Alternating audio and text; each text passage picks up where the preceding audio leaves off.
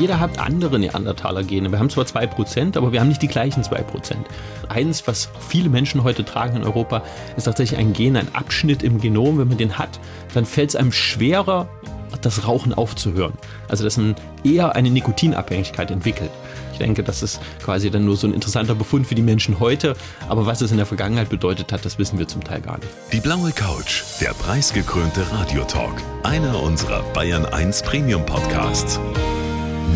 Hören Sie zum Beispiel auch mehr Tipps für Ihren Alltag mit unserem Nachhaltigkeitspodcast Besser Leben. Und jetzt mehr gute Gespräche. Die blaue Couch auf Bayern 1 mit Gabi Fischer.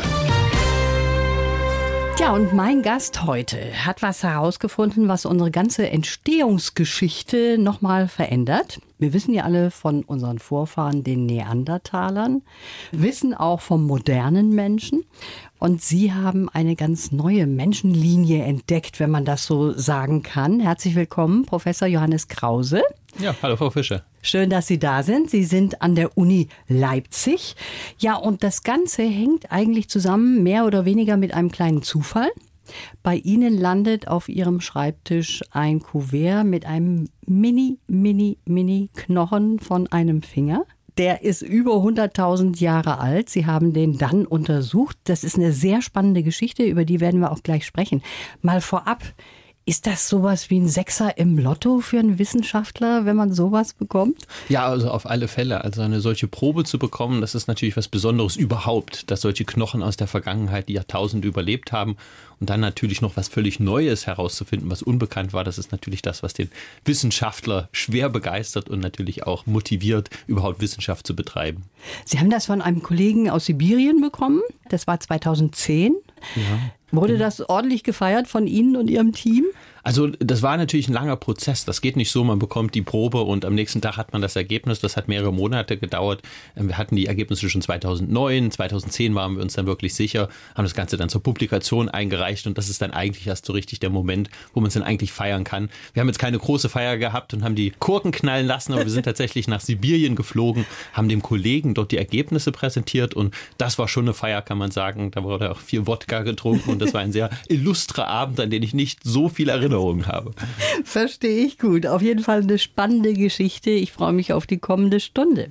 Archäogenetiker setzt sich zusammen aus Archäologie und Genetik. Und das bedeutet, Sie forschen anhand der Genetik über unsere Vorfahren.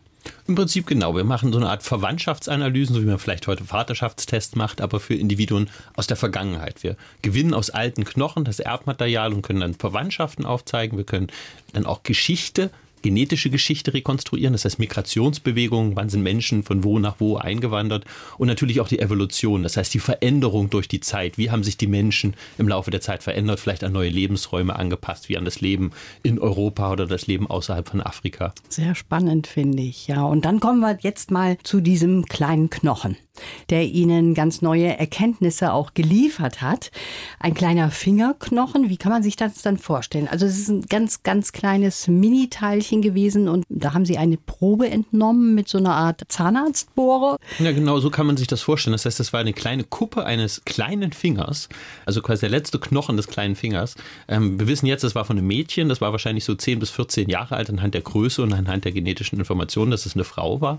Und den haben wir geschickt bekommen von dem Kollegen aus Sibirien. Der war so Kirschkern groß ungefähr. Es war allerdings nur die Hälfte, nur die Hälfte des Knochens. Die andere Hälfte hat der Kollege an einen anderen Experten geschickt zur Untersuchung, also an die Konkurrenz, muss man ganz klar sagen. Das wussten wir damals allerdings noch nicht. Und ich war damals Postdoc, also ich hatte gerade meine Promotion abgeschlossen, habe bei Svante Pebo in der Abteilung in Leipzig gearbeitet, am Max-Planck-Institut für evolutionäre Anthropologie und habe dann die DNA untersucht und erstaunlicherweise war die DNA nicht die DNA eines Menschen, was sie eigentlich hätte sein sollen, eines modernen Menschen, eines Homo sapiens. Es war aber auch nicht die DNA des Neandertalers, den wir zu dieser Zeit schon kannten, sondern es war was völlig Neues. Es war eine neue Menschenform, die sich früher scheinbar aufgespalten hatte, vor einer Million Jahren von den heutigen Menschen. Wir dachten damals, es wäre Homo erectus, war es aber nicht, das wissen wir jetzt auch. Mit mehr Analysen konnten wir zeigen, es war so eine Art asiatischer Neandertaler. Und den haben wir dann Denisovaner genannt, anhand der Fundstelle der Denisova-Höhle, wo er gefunden wurde so ähnlich wie beim Neandertaler, der im Neandertal gefunden wurde. Wir haben ihm keinen lateinischen Namen gegeben, wir haben ihn nicht Homo Altaiensis, das ist das Gebirge, wo diese Höhle ist, genannt, sondern wir haben wirklich einfach nur den Namen der Höhle gegeben, weil wir quasi nicht die Informationen haben, mit wem hat er sich fortgepflanzt. Wenn man so einen lateinischen Namen gibt, sagt man, es ist eine Art, es ist eine Spezies, die kann sich nicht fortpflanzen mit einer anderen Spezies. Und da muss man ein bisschen vorsichtig sein, weil für Populationen aus der Vergangenheit kann man sowas häufig nicht. Und selbst in der Biologie tun sich viele im Moment schwer damit, mit diesem Artenkonzept. Mhm.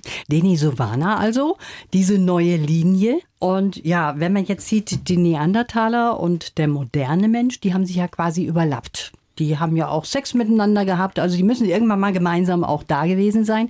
Wie ist das jetzt mit dem Denisovaner? Ja, auch die haben Sex miteinander gehabt. Also einmal können wir auf alle Fälle sagen, dass Neandertaler und Denisovaner miteinander Sex hatten. Meine Kollegen aus Leipzig haben vor fünf Jahren sogar ein Individuum gefunden, was ein Neandertaler als äh, Mutter und ein Denisovaner als Vater hatte. Also was direkt eine Kreuzung quasi zwischen diesen zwei Urmenschenformen war. Ähm, und was wir auch sagen können, ist, dass es heutige Populationen gibt, auf den Philippinen zum Beispiel, im Hochland von Papua-Neuguinea und auch die Aborigines in Australien, die haben so fünf bis sieben Prozent Denisovaner-Gene in ihrem Genom. Das heißt, deren Vorfahren haben sich wahrscheinlich vor 40, 50.000 Jahren vermischt mit Denisovanern. Auch die heutigen Ostasiaten, also die heutigen Chinesen, die haben auch so 0,2 Prozent Denisovaner-DNA in ihrem Genom, haben aber auch Neandertaler, so wie alle Menschen außerhalb von Afrika, wie Sie schon gesagt haben, Neandertaler und moderne Menschen haben sich auch miteinander vermischt. Das tragen aber alle Menschen außerhalb von Afrika, so ungefähr 2 Prozent Neandertaler-Gene in sich. Sehr spannend, was Sie da alles erzählen, unglaublich. Es gibt auch einen Schädel von der alten Tschechin, so heißt das tatsächlich. Dieser Schädel ist 47.000 Jahre alt und der enthält das älteste Genom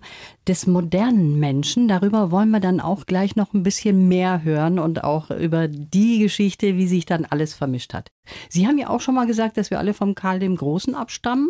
Das ist sehr schmeichelhaft, ist aber wahrscheinlich nur ein Rechenexempel, oder? Genau, es liegt einfach an der großen Anzahl von Vorfahren, die jeder von uns hat. Das ist vielen gar nicht bewusst. Man kennt seine Eltern, Großeltern, manche kennen auch noch die Urgroßeltern. Bei den Ur-Urgroßeltern, die kennt schon kaum noch jemand.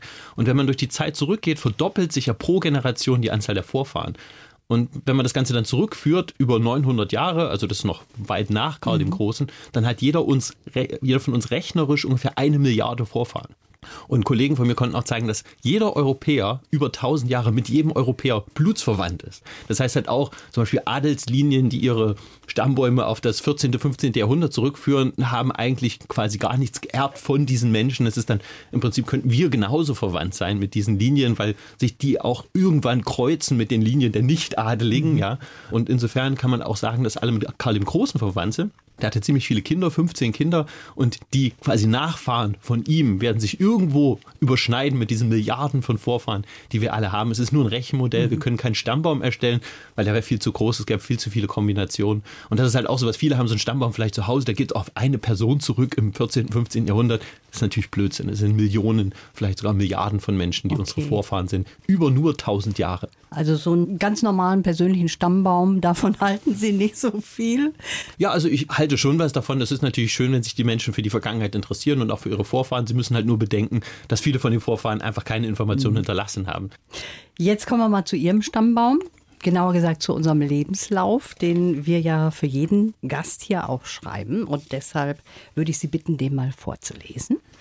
Ja, also ich heiße Johannes Krause und habe eine neue Menschenform entdeckt. Schon als Kind faszinierten mich Naturwissenschaften. Ich suchte nach Fossilien und träumte von Dinosauriern. Geprägt haben mich mein Aufwachsen in der DDR, die Zeit der Wende und die Streifzüge mit meinem Vater. Als Wissenschaftler das menschliche Genom entschlüsselten, war für mich klar, das wird meine berufliche Zukunft. Aus kleinsten Knöchelchen kann ich herauslesen, wie sich die Menschheit über den Planeten ausgebreitet hat und wer mit wem Sex hatte. Dieses Wissen verständlich weiterzugeben, ist mir wichtig. Eine meiner wichtigsten Erkenntnisse, das Konzept der Rasse ist völliger Blödsinn. Dazu sind wir alle äh, viel zu nah miteinander verwandt. Und haben wir da Richtiges zusammengeschrieben? Ja, auf alle Fälle. Also es ist prägnant auf alle Fälle. Aber äh, bisschen verkürzt haben wir ja, die ganze nee, Sache. Ich denke schon, dass das, dass das natürlich viele Sachen anschneidet, die mich in den letzten ja, 30, 40 Jahren bewegt haben. Und das ist tatsächlich so, dass Sie als kleiner Junge auch schon geforscht haben, mit Ihrem Vater da auf Streifzüge gegangen sind, um auch Fossilien zu finden? Ja, also ich komme aus einer Region, wo es Muschelkalk gibt. Da gibt es dann dementsprechend viele Ammoniten und versteinerte Muscheln. Das hat mich sehr begeistert. Ich glaube, wir haben tausend Stück mittlerweile im Garten von meinen Eltern. Die betreiben das weiterhin, auch dieses Fossilien sammeln. Und es gab in dieser Region sehr viele kleine Burgen, Klöster, Wüstungen. Ähm, das war das Grenzgebiet. Das war auch ganz spannend, weil über dem Grenzgebiet lag so ein, ein Schleier, mhm. weil tatsächlich man diese Region verschleiert hat. Man hat gezielt Karten gefälscht in der DDR, damit man die Wege nicht gefunden hat, damit man die Orte nicht gefunden hat. Diese Burgen und Klöster waren einfach nicht eingezeichnet gezeichnet, weil man nicht wollte, dass Menschen in diese Region vordringen oder dann vielleicht sogar den Weg über die Grenze finden. Mhm. Und äh, wir hatten eine Karte von 1910 von meinem, von meinem äh, Urgroßvater und die haben wir verwendet, um diese Orte zu finden und sind dann wirklich da auf Streifzüge gegangen und haben äh, diese bewunschenen Orte, sag ich jetzt mal, gefunden, sind in irgendwelche Burgen dann äh, reingeklettert und das hat mich natürlich als Kind fasziniert. Das geht, glaube ich, den meisten kleinen Jungs so, aber das, das war so eine prägende Erfahrung, dann auch so diese, diese Auseinandersetzung mit der Vergangenheit. Ja. Das kann man sich gar nicht vorstellen, dass sowas auch mal stattgefunden hat, dass man da solche Karten gefälscht hat, dass man nicht alles finden kann. Ihre Eltern, die galten ja als systemfeindlich und hatten eigentlich gar keine Möglichkeit, auch beruflich Karriere zu machen. Ist das so, dass sie auch von der Stasi beobachtet wurden? Ja, also tatsächlich hatten wir jemanden von der Stasi, der bei uns sogar im Haus gewohnt hat. Meine Eltern hatten so eine Art offenes Haus, möchte ich mal sagen. Da konnte jeder im Prinzip, jeden Abend saßen dort viele Leute zusammen, auch aus ganz unterschiedlichen ähm, Hintergründen. Heute ist es ja doch sehr spezifisch, dass bestimmte Klassen unter sich bleiben, Arbeiterklasse, Akademiker, Bürgertum. Und in der DDR gab es das so nicht. Jeder hat das Gleiche verdient. Alle haben zusammen im Neubaublock gewohnt, so ungefähr. Wir haben zwar ein Reihenhaus gehabt, aber das war im Prinzip offen. Da waren Ärzte, da waren aber auch äh, Krankenpfleger und da waren auch Kindererzieher. Da waren im Prinzip alle Menschen und haben sich getroffen. Und das hat auch jemand dann tatsächlich ausgenutzt von der Stasi. Der hat sich eingeschleust, im Prinzip in die Abteilung von meinem Vater, der in einem großen Zementwerk gearbeitet hat. Und der brauchte eine Wohnung und meine Eltern waren sehr offen, er hat bei uns untergekommen. Nach vier Monaten war er weg und als mein Vater dann in Berlin war, ihn besuchen wurde, da war das eine Briefkastenwohnung und die Nachbarn hat gesagt, er sollte sich von dem fernhalten, er würde für die Stasi arbeiten und das hat sich dann auch in den quasi Stasi-Akten später bestätigt und ja, da wurden natürlich viele Informationen gesammelt. Man hat halt mhm. geguckt, was ist das, das eine Zelle, die vielleicht den Umsturz plant oder so. Ich kann es mir nicht vorstellen. Die Stasi-Akten von vielen Freunden von meinen Eltern sind ziemlich dick und was da an Informationen gesammelt wurde, ist unglaublich. Also so Briefe von meinen Großeltern an meine Eltern in den Stasi-Akten von Freunden und alle möglichen Informationen. Einige waren sogar zur Abschiebung nach Bautzen in diesen Stasi-Knast vorgesehen und das ist schon, das ist eine traurige Zeit mhm. gewesen für viele. Ja. Und meine Eltern hatten leider in ihren quasi äh, Unterlagen für ihre quasi Berufsausbildung äh, diese Informationen stehen, dass sie systemfeindlich eingestellt sind und deswegen war es beiden verbaut, äh, mhm. weiter Karriere zu machen. Also meine Mutter ist quasi nicht über den Kindererzieher ähm, herausgekommen. Mein Vater konnte seine Ausbildung, äh, Fernstudium dann auch nicht weiterführen. War eine schwierige Zeit für viele, aber auch eine Zeit vom Aufbruch. Ne? Ja. Das ist auch ganz ja. klar. Ich glaube, meine Generation ist da eher geprägt, mhm. dass es dann auch vorangeht. Wenn Sie das so erzählen, dann denkt man, das ist eine ganz andere Welt, aber ist noch gar nicht so lange her. Bei Ihnen war das so, Sie waren nicht so der Typ, der immer nur die Nase in den Büchern hatte, wie man vielleicht jetzt sich vorstellen könnte bei so einem Wissenschaftler, sondern bei Ihnen war schon ab zwölf auch die Disco angesagt? Ja, doch. Also ich denke, ich habe immer so eine Gratwanderung betrieben. Ich denke, ich habe mich für sehr viele Sachen interessiert und auch mit meinen Freunden war ich auch immer dafür bekannt, dass ich so quasi bestimmt mal Professor werde, ja, weil ich so. immer auf alles irgendwo eine Antwort hatte, wo man zum Teil natürlich auch drüber geschmunzelt hat. Aber ich habe mich tatsächlich auch früh für Musik interessiert. Wie schon gesagt, die frühen 90er Jahre waren auch geprägt von dieser, von dieser offenen Welt. Ja, ich hatte Freunde, die wollten nach New York gehen und Rapper werden. Ich hatte Freunde, die wollten die Welt umsegeln und irgendwie die Welt entdecken. Und das war halt alles plötzlich möglich. Der eiserne Vorhang ist gefallen und die Welt stand offen und wir haben, glaube ich, auch die Grenzen noch nicht gesehen, die mhm. mit dieser neuen Welt kamen. Ich glaube, meine ältere, eine ältere Schwester, die hat das noch eher gesehen. Das war eine kindliche Naivität, die wir damals hatten. Ich kann mich erinnern, mit zwölf hatte ich eine Bomberjacke mit ganzen Roses auf Nähern und war Heavy Metal Fan, ja. Und das ist, eigentlich, mein zwölf ist mein Kind, ja, ja. ganz klar. Ja, ja. Aber das war halt alles möglich und wir haben wild Nirvana gehört und gepokt oder sind dann später in die Disco gegangen oder zu irgendwelchen Techno-Partys. Also es war alles möglich eigentlich in den mhm. 90er Jahren. Sie sagen, wir gehören alle einer großen Familie an. Jeder trägt ungefähr so zwei Prozent etwa von Neandertalern in sich, Neandertaler Genen. Sie selber haben ein ganz besonderes Gen, das finde ich auch sehr spannend. Ja, also jeder hat andere Neandertaler-Gene. Wir haben zwar zwei Prozent, aber wir haben nicht die gleichen zwei Prozent. So ungefähr die Hälfte vom Neandertaler-Genom läuft quasi heute noch durch Deutschland, ja, oder durch die Welt außerhalb Afrikas. Und ich habe tatsächlich ein Gen, das haben meine Kollegen in Leipzig am Max-Planck-Institut gefunden vor zwei Jahren, dass es vom Neandertaler stammt. Gefunden wurde das Gen selbst eigentlich von einer Arbeitsgruppe in Finnland und die konnten zeigen, dass wenn man dieses Gen hat, dann hat man eine drei- bis vierfach erhöhte Wahrscheinlichkeit, an Covid-19 zu sterben. Also einen extremen Verlauf von einer Corona-Infektion zu haben. Und die Kollegen äh, am Institut konnten zeigen, dass das vom Neandertaler stammt, dieses Gen. Mhm. Wir haben dann alle in der Abteilung getestet, wer hat's, wer hat's nicht. In Deutschland haben das ungefähr 5% aller Menschen. Und ich gehöre zu den Trägern. Mein Vater auch, den haben wir auch getestet. Wir wollten gucken, wo es herkommt. Meine Mutter hat es nicht. Von dem habe ich es wahrscheinlich dann auch geerbt. Und das hat mir natürlich auch Sorgen gemacht, ja. 2020, als wir das gefunden haben. Es war natürlich auch eine Zeit, wo jetzt gibt es den Impfstoff, damals gab es ihn noch nicht. Ich habe natürlich dann auch darauf gehofft, dass er früh geimpft wird. Er war knapp unter 70, gehörte mhm. quasi nicht zur zweiten Kohorte, sondern erst zur dritten. Aber ich war dann auch wirklich heilfroh, als er dann geimpft war. Warum der Neandertaler dieses Gen trägt, das wissen wir nicht. Das hat sicherlich eine andere Funktion. Es gibt Teile der Welt, da ist es sehr, sehr häufig. In Indien, Pakistan haben es mehr als die Hälfte der Bevölkerung. Das heißt, ähm, da hat man auch viele schwere Verläufe gehabt. Man mhm. hat auch viele Menschen aus Pakistan und Indien, die in Großbritannien aufgewachsen sind und die dort schwere Verläufe hatten, viel mehr als die, die britischstämmig sind. Also das deutet wahrscheinlich auch darauf hin, dass dieses Gen eine wichtige äh, Rolle dabei gespielt hat. Wahrscheinlich hatte das noch eine andere Funktion beim Neandertaler. Vielleicht hat das irgendwas mit dem Immunsystem zu tun gehabt. Wahrscheinlich eine Anpassung an eine andere Krankheit oder einen anderen Krankheitserreger, den die Neandertaler uns dann weitergegeben mhm. haben. Vielleicht war es für einige Menschen auch gut, aber im Moment ist es eher schlecht. Der Neandertaler hatte auch das Rauchergen oder einige? Ja, also was man auch gefunden hat beim Neandertaler, diese Gene, die an uns weitergegeben ja. wurden. Eins, was viele Menschen heute tragen in Europa, ist tatsächlich ein Gen, ein Abschnitt im Genom. Wenn man den hat, dann fällt es einem schwerer, das Rauchen aufzuhören. Also dass man eher eine Nikotinabhängigkeit entwickelt. Das ist auch so ein, sag ich mal, Fun Fact, ja, so ja. ein ja. interessanter Befund. Die Neandertaler haben auf jeden Fall nicht geraucht, aber ja, es war sicherlich auch wieder so ein Abschnitt im Genom, der noch eine andere Funktion hat. Es gibt viele Abschnitte im Genom, die viele Funktionen mhm. haben, die viele unterschiedliche Eigenschaften mhm. beeinflussen und ich denke, das ist quasi dann nur so ein interessanter Befund für die Menschen heute, aber was es in der Vergangenheit bedeutet hat, das wissen wir zum Teil gar nicht. Er hat ein sehr interessantes Buch geschrieben, mein Gast heute, der Professor Johannes Krause, zusammen mit Thomas Trappe, Hybris die Reise der Menschheit. Und was ich so spannend finde bei dem Durchschauen von diesem Buch, das ist das Kapitel Migration. Ein Thema, wo Sie sagen, das ist eigentlich ein Erfolgsmodell in unserer Menschheit gewesen, diese Migration. Und wir alle sind irgendwo auch Migranten. Ja, das ist keine Frage. Also Migration ist im Prinzip die treibende Kraft gewesen in der Menschheitsgeschichte. Wir haben uns ausgebreitet, wir sind irgendwann in Afrika entstanden, haben alle Kontinente besiedelt, die kleinsten Inseln im Pazifik besiedelt. Und auch danach gab es immer wieder Migrationswellen. Es gab immer wieder Ausbreitung. Die letzten großen Einwanderungen, zum Beispiel zu uns nach Mitteleuropa, gab es vor 5000 Jahren. Da hat sich fast die gesamte Bevölkerung verändert. Und Menschen kamen aus Osteuropa ein eingewandert mit wahrscheinlich Radwagen, Rinderherden, das war Pastoralisten, das heißt Nomaden, die dort kamen und sich hier niedergelassen haben, die unsere Sprachen zu uns gebracht haben, die indoeuropäischen Sprachen. Das gab es auch vor 8000 Jahren, da kamen Menschen aus Anatolien, haben den Ackerbau zu uns gebracht. Und durch die gesamte Menschheitsgeschichte, überall, wo wir hinschauen, wenn wir diese alten Genome analysieren, diese alten Skelette analysieren, sehen wir, dass sich Menschen ständig bewegt haben. Also das auch noch natürlich zur Völkerwanderungszeit, das kennen wir noch aus dem Geschichtsunterricht. Und überall auf der Welt gibt es sehr, sehr viel Mobilität beim Menschen. Und das ist sicherlich auch eine Erfolgsgeschichte insofern, dass der Mensch sich ja erfolgreicher ausgebreitet hat als jedes andere Säugetier, mhm. als jeder andere Urmensch vor uns. In kürzester Zeit, innerhalb von wenigen tausend Jahren, haben wir die gesamte Erde besiedelt. Ja, und haben uns im Prinzip die Erde untertan gemacht, muss man auch sagen.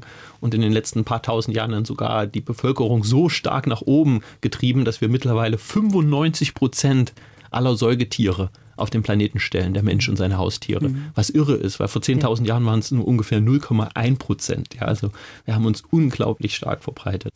Ich finde so außergewöhnlich auch, was Sie so lesen können aus so einem mini kleinen Knochen. Nicht nur, dass Sie jetzt diese neue Menschenlinie gefunden haben, sondern Sie können auch was aussagen über den Menschen, dem dieser Knochen gehört hat. Sie haben eben gesagt, dieses Mädel aus Sibirien, das war zwischen 10 und 14 Jahre alt. Sie war dunkelhaarig, sie hat dunkle Augen gehabt, sie hat eine dunkle Hautfarbe gehabt. Das alles kann man aus so einem Knochen lesen. Ja, im Prinzip ist natürlich die DNA, die wir aus diesen Knochen herausgewinnen, das ist der Bauplan.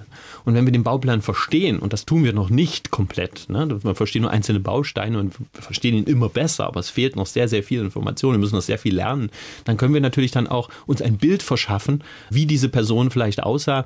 Wir wissen nicht genau, welche Gesichtszüge hatte sie. Hatte sie große Augenbrauen, hatte sie kleine, hatte sie eine große Nase, hatte sie eine kleine Nase. Das wissen wir noch nicht. Aber auch diese Informationen bekommen wir immer mehr. Also wir bekommen immer mehr Informationen anhand der zahlreichen Studien, die mit heutigen Menschen gemacht werden. Und dadurch, dass sowohl Neandertaler als auch Denisovaner mit uns relativ nah verwandt sind, mhm. kann man dann schon schlussfolgern, wenn die ein Gen tragen, was beim heutigen Menschen eher dunkle Haut verursacht, dass sie dann wahrscheinlich auch dunkle Haut hatten. Oder wenn sie ein Gen haben, was beim heutigen Menschen eher helle Haut verursacht, dann hatten sie wahrscheinlich auch helle Haut, weil sie so nah mit uns verwandt sind. Und so bekommen wir wahrscheinlich über die nächsten 10, 20 Jahre ein relativ gutes Bild, mhm. wie diese Menschen aussahen obwohl wir vom Denisovaner zum Beispiel überhaupt gar kein Skelett haben. Das ist ja auch das Spannende. Wir hatten diesen kleinen Fingerknochen, Kirschkern groß. Mittlerweile gibt es dann noch einen Zahn und noch einen Mittelfußknochen so. und noch ein paar andere kleine Knochenfragmente. Es gibt immer noch keinen Schädel, es gibt kein Skelett. Wir wissen eigentlich nicht, wie er aussah. Wir haben Vermutungen, weil es gibt andere Urmenschen in Ostasien, die haben nur Namen. Da haben wir aber keine DNA, deswegen wissen wir nicht, wie die mit uns verwandt sind. Vielleicht sind das Denisovaner. Aber über die DNA bekommen wir vielleicht tatsächlich irgendwann halt auch eine Idee, wie eigentlich ein solcher Urmensch aussah, auch wenn wir im Prinzip nicht mal ein Skelett haben. Und natürlich, wenn wir nur ein Skelett haben, wie beim Neandertaler, können wir vielleicht dem Neandertaler irgendwann auch eine Gesichtsfarbe geben, eine mhm. Haarfarbe geben, eine Augenfarbe geben und vielleicht auch andere Eigenschaften, wie er bestimmte äh, Nahrung verdauen konnte oder was er für andere Eigenschaften hatte, die wir vom Skelett natürlich nicht schlussfolgern können. In Ihrem Buch gibt es ja ein Foto von der alten Tschechin. Das ist natürlich einfach nur mal so zusammengesetzt, wie man sich das vorstellt. Aber ich finde, das fasst einen natürlich sehr an, wenn man dann auch noch so ein Foto sieht. Dann hat man eine Vorstellung, wie es sein könnte.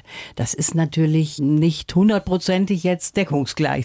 Nee, auf alle Fälle nicht. Also ob jetzt die Augen eher mandelförmig oder eher ja. rund waren, das können wir nicht genau sagen. Aber zumindest was die Hautfarbe angeht, was die Augenfarbe angeht, was die Haarfarbe angeht, können wir sagen, die alte Tschechin, also diese Frau, die vor 47.000 Jahren dort in Tschechien gelebt hat, hat, wahrscheinlich von einer Hyäne gerissen wurde und deren Kopf in diese Höhle gebracht wurde. Da können wir sagen, sie hatte dunkle Haut, dunkle Augen und dunkle Haare, was auch Sinn macht, weil ihre Vorfahren erst vor kurzer Zeit aus Afrika ausgewandert waren mhm. und das aus Ostafrika und die hatten wahrscheinlich dementsprechend dunkle Haut. Und unsere Analysen konnten auch zeigen, dass diese helle Haut, die die heutigen Europäer haben, ja überhaupt erst vor 5000 Jahren entstanden ist. Das heißt, diese Menschen zu der Zeit waren alle dunkelhäutig. Das können wir halt auch sagen. Und das zeigt uns natürlich auch ein ganz anderes Bild als die Vorstellung, die wir haben vom Ureuropäer. Wenn wir ins Museum gehen, dann sehen wir häufig so Darstellungen vom Cro-Magnon-Menschen, das heißt den quasi ersten modernen Menschen in Europa. Dann sind die fast immer weiß. Die haben ja. fast immer blaue Augen und blonde Haare, weil es sind die Europäer, da müssen die natürlich hell sein. Und die Studien in den letzten Jahren haben gesagt, nee, nee, helle Haut ist was ganz Neues. 5000 Jahre vorher gab es die quasi gar nicht. Und vor 10.000 Jahren gab es das Gen noch gar nicht in Europa.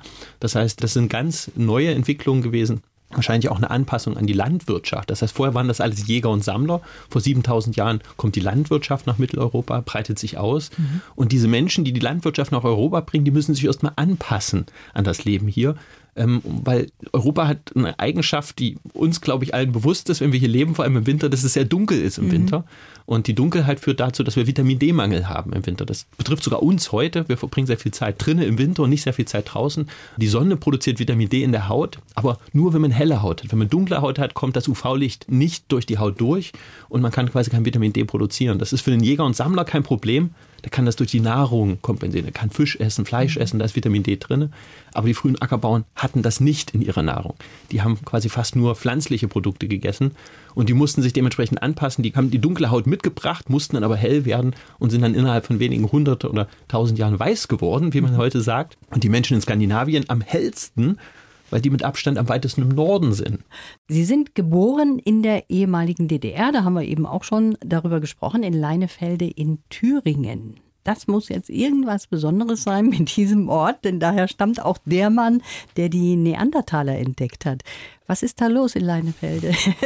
ja, also ich denke, es ist vielleicht kein kompletter Zufall, dass aus dem Ort, aus dem der Entdecker des Neandertalers stammt, auch jemand hervorgegangen ist, der vielleicht einen anderen Urmenschen entdeckt hat, nämlich ich in dem ja. Fall, weil er mich natürlich auch beeinflusst hat in meinem Werdegang. Also mhm. dieses Interesse an Anthropologie, an Archäologie, wenn man die Schule nach ihm benannt ist, die Hauptstraße nach ihm benannt ist, ein Denkmal für ihn existiert und das Geburtshaus halt auch bekannt ist. Das ist der bekannteste Leinefelder, dieser Johann Karl Fulroth und war natürlich auch, wenn man so will, eine Form von Vorbild. Was dann noch ganz witzig ist, aber das ist ein Zufall, den habe ich erst später herausgefunden, ist, er war auch Professor in Tübingen. Ich war auch Professor in Tübingen. Also ich bin sozusagen mehrfach in seine Fußstapfen ja. getreten. Also nicht nur mit der Menschenform, sondern auch mit dieser Professur in Tübingen. Und ich denke, wie gesagt, dadurch ist es kein Zufall. Aber es ist natürlich unglaublich, dass diese zwei Urmenschenformen, die vor uns, vor dem modernen Menschen in Europa und Asien existierten, entdeckt wurden von zwei Personen aus demselben Dorf ja. in Thüringen. Ja, das, das ist schon ein unglaublicher Zufall. Gibt es denn irgendwas, was das jetzt noch toppen kann, was Sie jetzt entdeckt haben vor zehn Jahren ist es gewesen? Ist das für einen Wissenschaftler ja was ganz, ganz Großartiges? Ja, also eine neue Menschenform zu entdecken, das passiert wahrscheinlich nicht jeden Tag. Also das wäre sonst was Gewöhnliches und das ist natürlich was Ungewöhnliches. Es ist aber durchaus auch möglich, dass tatsächlich in dieser Urmenschenforschung noch neue Ergebnisse erwartet werden. Also meine Kollegen am Institut arbeiten immer noch sehr aktiv an Urmenschen, ich selber weniger. Ich arbeite hauptsächlich an modernen Menschen und an Krankheitserregern. Aber da gibt es zum Beispiel sowas wie, was mich immer sehr fasziniert, das ist der Hobbit. Das sind kleine Urmenschen, die haben bis vor wahrscheinlich 50.000 Jahren in Indonesien gelebt, auf der Insel Flores. Homo floresiensis wird er auch genannt. Und der ist total enigmatisch. Das war so ein Zwergmensch, den hat man deswegen auch Hobbit genannt, weil er nur einen Meter groß war. Ein bisschen größere Füße als normal, vielleicht auch deswegen Hobbit. Aber er hatte einen winzig kleinen Kopf. Einen Kopf so groß wie ein Schimpanse hat aber vor 50.000 Jahren noch gelebt und ist im Prinzip angepasst an das Leben immer noch zum Teil auf Bäumen. Also ist ganz, ganz verrückt, dass es diese Menschen vor 50.000 Jahren noch gab. Von denen hat man Knochen gefunden, aber noch keine DNA. Und meine Kollegen zum Beispiel arbeiten sehr aktiv daran, aus diesen alten Knochen dann noch DNA rauszulutschen, sage ich mhm. jetzt mal, mhm. und dann vielleicht zu zeigen, was war das für ein Urmensch. Und das gilt natürlich auch für Homo erectus oder andere Urmenschenformen. Also da kommen schon, denke ich, noch sehr spannende Befunde in den nächsten Jahren auf uns zu. Sie haben jetzt öfters auch von der Genetik gesprochen, von Ihnen selber. Sie kennen Ihre Bausteine. Ist das von Vorteil, dass man sich da auch mal informiert? Das wird sehr unterschiedlich beantwortet, diese Frage. Ja. Der Gesetzgeber in Deutschland hat entschieden, dass das nicht von Vorteil ist, dass der quasi die Leute heute in Deutschland bekommen, können zwar an eine Firma ihren Speichel schicken und bekommen dann sogar die Rohdaten, sage ich jetzt mal den Datensatz, das ausgelesene Genom, aber die Firma darf ihnen keine Informationen geben über zum Beispiel die Krankheitsgene, die sie in sich tragen. Mhm. Das war vor zehn Jahren noch anders. 2014 hat man sich dann entschieden, dass diese Informationen quasi nicht weitergegeben werden. Wir sind sozusagen nicht mündig diesbezüglich. Das würde dem Humangenetiker zustehen, dem, dem, Arzt, dem Facharzt, der diese Informationen dann vielleicht mit dem Patienten zusammen sich anschauen kann. Aber nicht jede Person bekommt diese Daten. In England oder in Holland ist das anders. Da bekommt man die Daten. Das heißt, wenn ich von dort die Speichelprobe abschicke, dann bekomme ich den kompletten Datensatz ausgelesen und die Firma gibt einem all die Informationen von all den Krankheitsgenen, die man trägt. Ich habe diesen Test 2012 gemacht, da habe ich die Informationen mhm. noch bekommen. Das heißt, ich kenne auch meine Krankheitsgene, die ich in mir trage. Als Genetiker kann man das dann auch gut einschätzen. Ist das jetzt schlimm, dass ich zum Beispiel persönlich ein ungefähr 1,8-fach erhöhtes Risiko habe, an Alzheimer zu erkranken? Für mich ist das kein Problem, weil ich kann es einordnen. Mhm. Ich weiß, dass es dann mhm. immer noch sehr unwahrscheinlich ist. Aber zum Beispiel meine Eltern konnten mit der Information nichts anfangen. Die haben sich große Sorgen gemacht, als ich ihnen das erzählt habe. Meine Oma hatte Alzheimer und mein Vater, von dessen Mutter Alzheimer hatte, hat sich dann Sorgen gemacht, dass er dieses schlimme Gen an mich gegeben hat. Die schlechten Gene, die er an mich weitergegeben hat. Ich habe dann sein Genom auch auslesen lassen. Mhm. Da hat sich herausgestellt, das Gen kam von meiner Mutter und nicht von meinem Vater. Aha. Das heißt, die Sorge war eigentlich gar nicht berechtigt. Aber das zeigt im Prinzip natürlich auch, dass, sage ich jetzt mal, so normale Leute vielleicht mit diesen Informationen nicht so viel anfangen können. Und dann hat man vielleicht auch so eine selbsterfüllende Prophezeiung, ja. ne? dass man dann ja. so ein bestimmtes Gen hat und am Ende macht man sich dann so viele Gedanken und denkt ständig, oh, ich vergesse alles, ich werde jetzt vielleicht vergesslich oder bekomme jetzt mhm. irgendwie so eine Krankheit. Und dann bedingt man vielleicht auch so eine Krankheit mit, weil ja. psychosomatische Effekte sind auf alle Fälle vorhanden. Und insofern stimme ich da dem Gesetzgeber auch zu, zu sagen, dass der Bürger vielleicht dafür nicht mündig ist. Mhm. Ja, jetzt ist unsere Zeit schon vorüber. Ich könnte Ihnen noch so lange zuhören. Was ist denn zum Beispiel für Sie auch was, wo Sie total entspannen können. Wir haben eben schon über die Disco gesprochen. Ist das vollkommen jetzt ad acta bei Ihnen? Irgendjemand hat mal gesagt, er sieht nicht aus wie ein Professor, sondern eher wie ein Rockstar, der Johannes Krause. Was ist denn so ein Ding, wo Sie total entspannen können? Ja, also Musik ist tatsächlich was, was mich auch immer noch schwer begeistert. Also wenn ich jetzt bei einem Konzert bin und das kann jetzt irgendwie Guns N' Roses hier im Olympiastadion sein oder Rammstein-Konzert oder aber auch eine Techno-Party in irgendeinem Club in Berlin oder sowas, da kann ich mich auch komplett verlieren, dass ich mhm. da wirklich dann auch komplett drin aufgehe. Haben Sie mal geforscht, ob da ein Musiker bei Ihnen? ja, also ich denke, mein Vater hat immer, der war so ein Hippie quasi. Der, der hat, glaube ich, sehr, sehr viel Musik gehört und hat mich da, glaube ich, auch geprägt diesbezüglich. Und was mich halt auch sehr begeistert nach wie vor, und das kommt auch von meinem Vater, ist einfach so diese Liebe für die Natur. Mhm. Also, dass ich immer noch sehr viel, sehr gern Zeit in der Natur verbringe, was in der Stadt schwierig ist, aber ich wohne zumindest am Park, das ist ganz schön. Aber ich war letzte Woche zum Beispiel in Garmisch-Partenkirchen und war wunderschönes Wetter und diese Schneewelt, in die man da eintaucht. Das ist natürlich auch richtig toll. Denn auch im Sommer versuche ich halt auch immer irgendwo in die Natur zu kommen, so viel wie möglich. Da kann man den Kopf frei kriegen. Das war schön, dass Sie da waren und wir haben vieles von Ihnen gelernt. Vielen ja. Dank dafür. Gern, Frau Fischer. Die Bayern 1 Premium Podcasts. Zu jeder Zeit, an jedem Ort. In der ARD Audiothek und auf bayern1.de. Bayern 1 gehört ins Leben.